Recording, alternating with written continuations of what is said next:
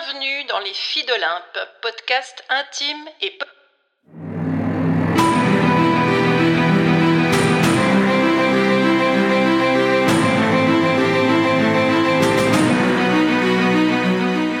C'est reparti pour le défi J'envoie 2024.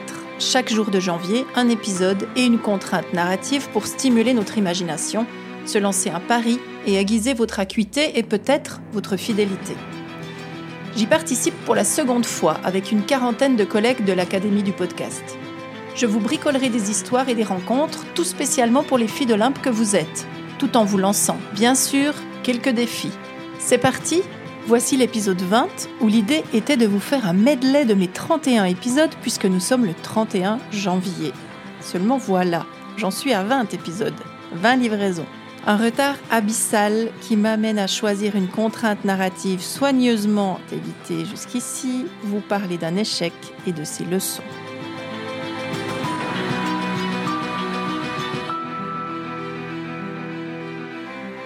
Bon, en même temps, pondre 20 épisodes en 31 jours, c'est pas vraiment un échec. Mais quand même, quand je me fixe un but, j'essaye de l'atteindre. Peut-être certainement que vous aussi. Là, sincèrement, je ne me sens pas vraiment en échec, mais il y a quand même comme un petit pincement ce soir. Un petit truc qui me dit ah, Tu y es pas arrivé, quoi. T'es nul. T'es nul, tu y es pas arrivé. Tu peux même pas réussir ça. Cette petite voix intérieure, vous savez, vous l'avez, vous la connaissez, hein, vous la connaissez aussi, forcément. Il y a même la petite Florence, là, qui vit au creux de mon estomac, qui est en train de sautiller dans tous les coins, en rappelant que l'année dernière, hein, tu avais réussi, tu les avais fait, les 31 épisodes en 31 jours.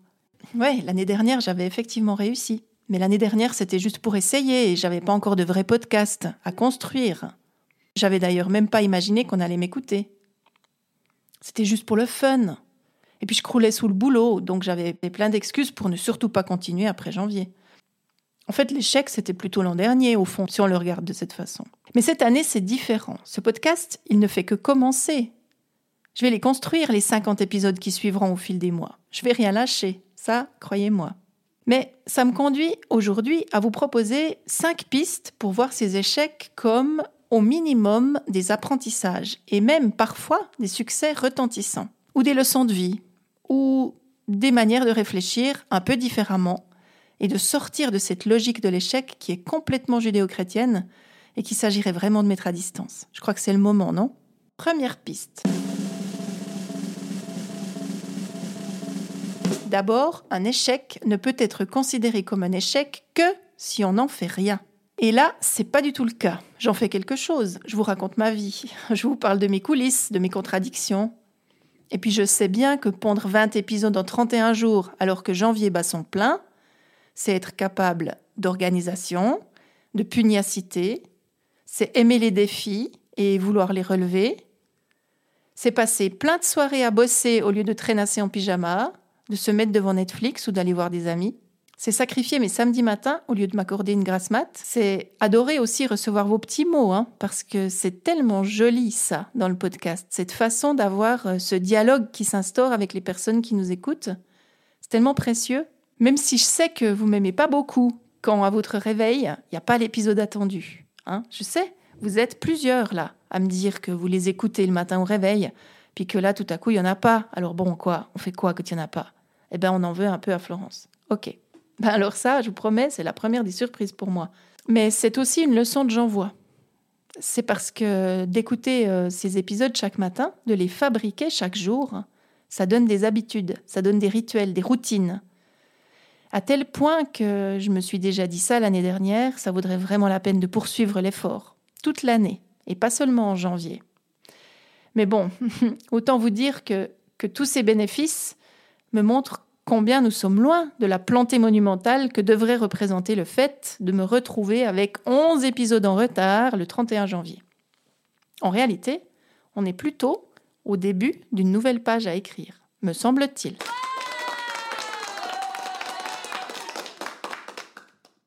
Deuxième piste.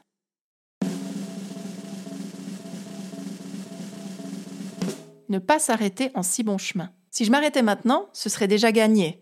Mais là, Je sens bien que je suis à ces fameux 11 épisodes du portail d'arrivée. Alors je vais les franchir. Vous aurez du rab en février. Bonne ou mauvaise nouvelle, ça sera à vous de décider. Je vais rester positive et espérer que vous aimerez ça. Et ça va me mettre sur la rampe de lancement pour continuer, pour ne pas me donner d'excuses, pour attaquer la pente. C'est une pente qui sera parfois raide, hein, bien sûr, parfois douce aussi, mais moi, au moins, je serai en mouvement. Et comme le dit Charles Pépin dans son super essai que vous connaissez certainement qui s'appelle Les vertus de l'échec, trop souvent on voit l'échec comme une porte qui se ferme, et si c'était aussi une fenêtre qui s'ouvre. Je vous laisse avec cette question. Troisième piste.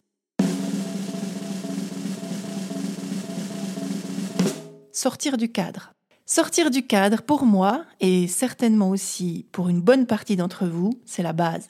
C'est essentiel, c'est la vie. Moi, ça m'aide à respirer, ça m'aide à rester moi. ça m'autorise à faire un peu autrement. Je me souviens d'avoir euh, interviewé euh, un Iranien à une époque où j'étais encore journaliste, qui m'avait raconté qu'il vivait depuis 20 ans en Suisse, qu'il était totalement acclimaté, il parlait la langue, il était complètement intégré. Intégré, encore un mot à interroger. Enfin bref, il vivait en Suisse depuis longtemps et il m'avait dit une chose magnifique. Il m'avait dit il y a quand même encore un truc que je fais pas tout bien. J'essaye de me parquer en dehors des cases. Je me demande d'ailleurs si j'ai pas déjà dit ça dans un podcast, mais j'avais adoré son histoire. Se parquer en dehors des cases, juste un tout petit peu, c'était une manière de rester fidèle à qui il était et d'où il venait. Être un peu en dehors des cases. Et dans un pays comme la Suisse, être un peu en dehors des cases, c'est pas quelque chose qui est très valorisé. Et moi, j'aime bien être un peu en dehors des cases aussi.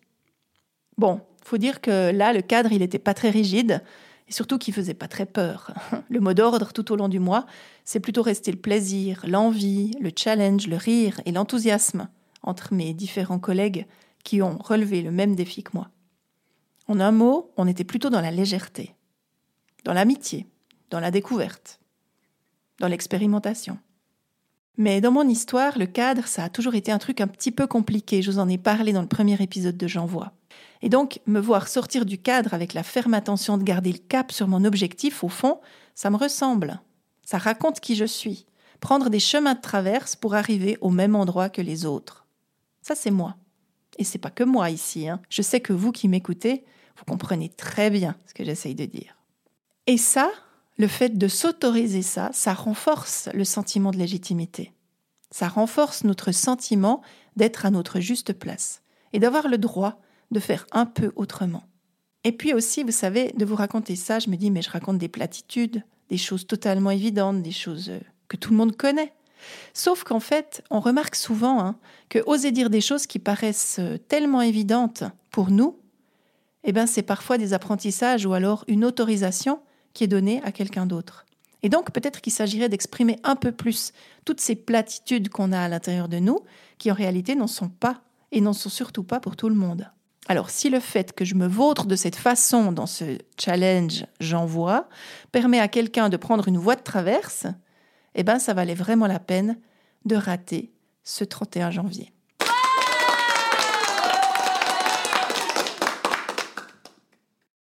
Quatrième piste.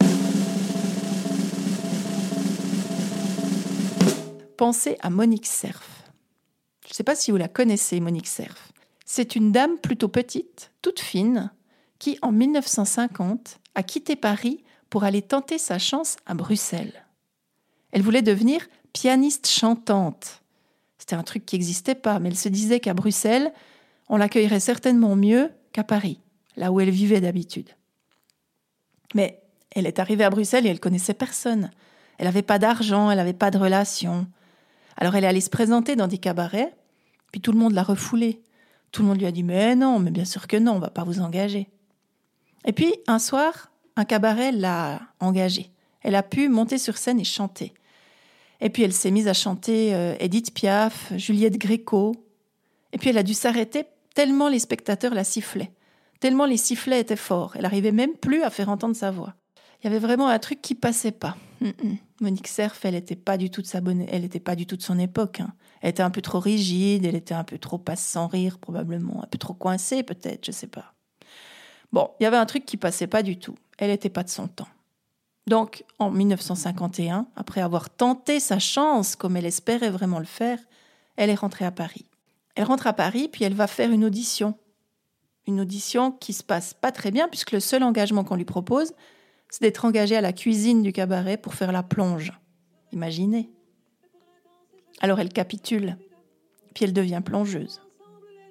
Elle va faire la plonge dans ce cabaret pendant dix ans. Mais Monique Cerf, à ce moment-là, elle ne s'appelait pas encore Barbara. Quand reviendras-tu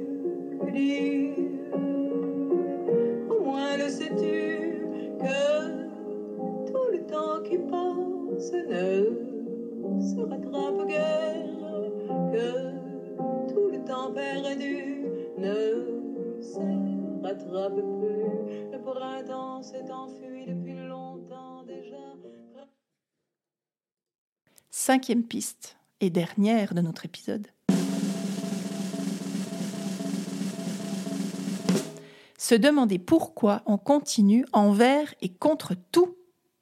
Pourquoi Monique Cerf a continué Pourquoi nous, nous continuons quand nous sommes confrontés à un échec, à quelque chose qui résiste Se planter, ne pas réussir à franchir la ligne d'arrivée à l'heure dite, c'est se sentir nul, pas à la hauteur, savoir que d'autres ont réussi et certains même jubilent ce soir. Ou alors, on peut voir le cul-de-sac comme un carrefour. Et puis se dire que en fait ça va ouvrir de nouvelles voies, sans pression, sans risque de se planter, puisque objectivement c'est déjà fait. Ça, ça permet de se poser une question. Qu'est-ce que février va nous autoriser? Qu'est-ce que cette nouvelle page qui s'ouvre va permettre?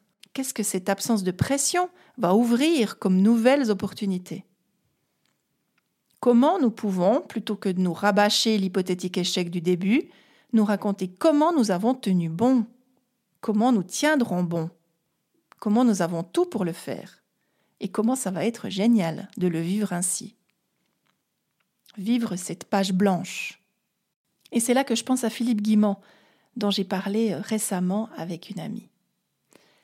Philippe Guimand, c'est un ingénieur physicien français qui est surtout un drôle de gaillard, parce qu'il observe, lui, le monde invisible et il maîtrise à fond la physique quantique. C'est pas très simple de le suivre, Philippe, hein, mais ici, il va nous être d'une grande aide, parce que lui, il le sait. Quand quelque chose cloche ou ne tourne pas rond dans nos vies, c'est plutôt bon signe.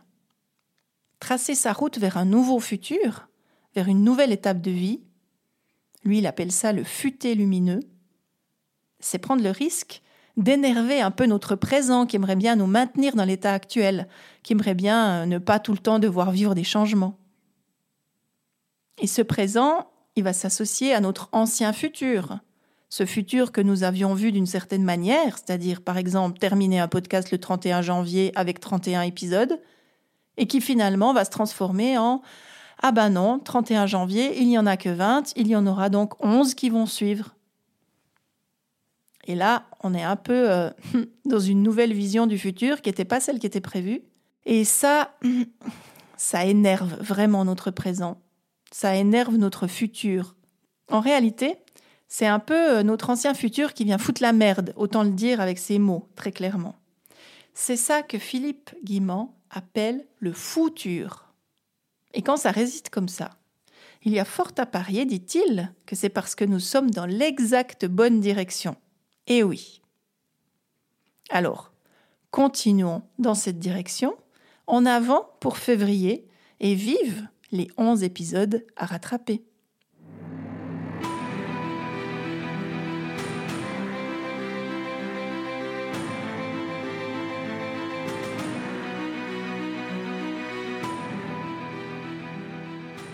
Je vous dis donc à demain.